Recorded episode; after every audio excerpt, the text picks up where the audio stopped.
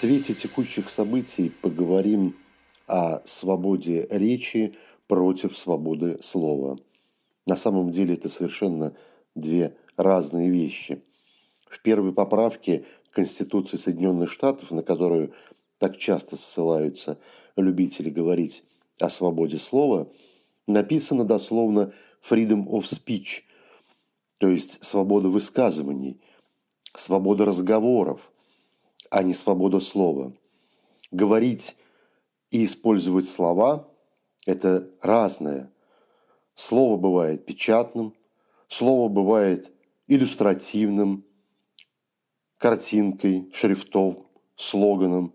Не всегда слово – это высказывание, а высказывание не всегда, далеко не всегда становится словом. Пожалуйста, Говорите, кому хотите и что хотите. Разговор между собой – это базовое для социальной жизни. Именно человек стал человеком, когда научился говорить между персонами, между индивидуальностями. Но разговор, словесный разговор, привязан к личности.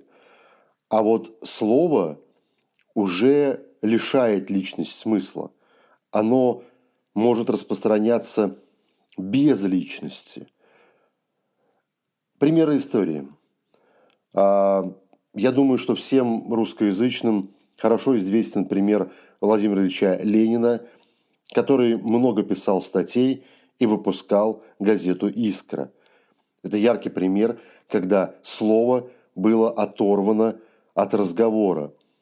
По свидетельствам очевидцев его друзей. Сам он говорил, может быть, и жарко, эмоционально, но картавил, произносил некоторые слова неправильно, неверно расставлял ударения, однако в своей письменной речи, в своих словах он был превосходен.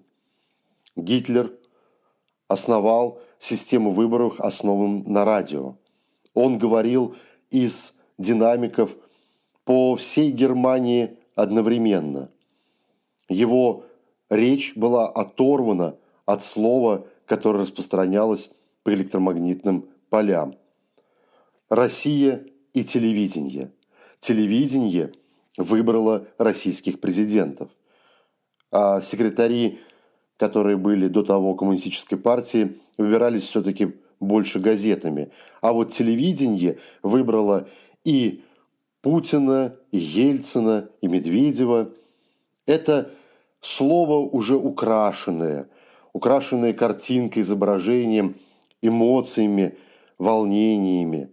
И вот сейчас на слово претендуют социальные сети. Можно сказать, что Твиттер выбрал Трампа дважды для того, чтобы избрать и для того, чтобы уничтожить. Но выбрал он слова для работы с Трампом, а не речи Трампа. Речи Трампа, ради бога, на лужайке перед Белым домом никто никогда не запрещал. А вот слова его подверглись запрету. Речь не слово. Люди встречаются и говорят. Иногда и без слов.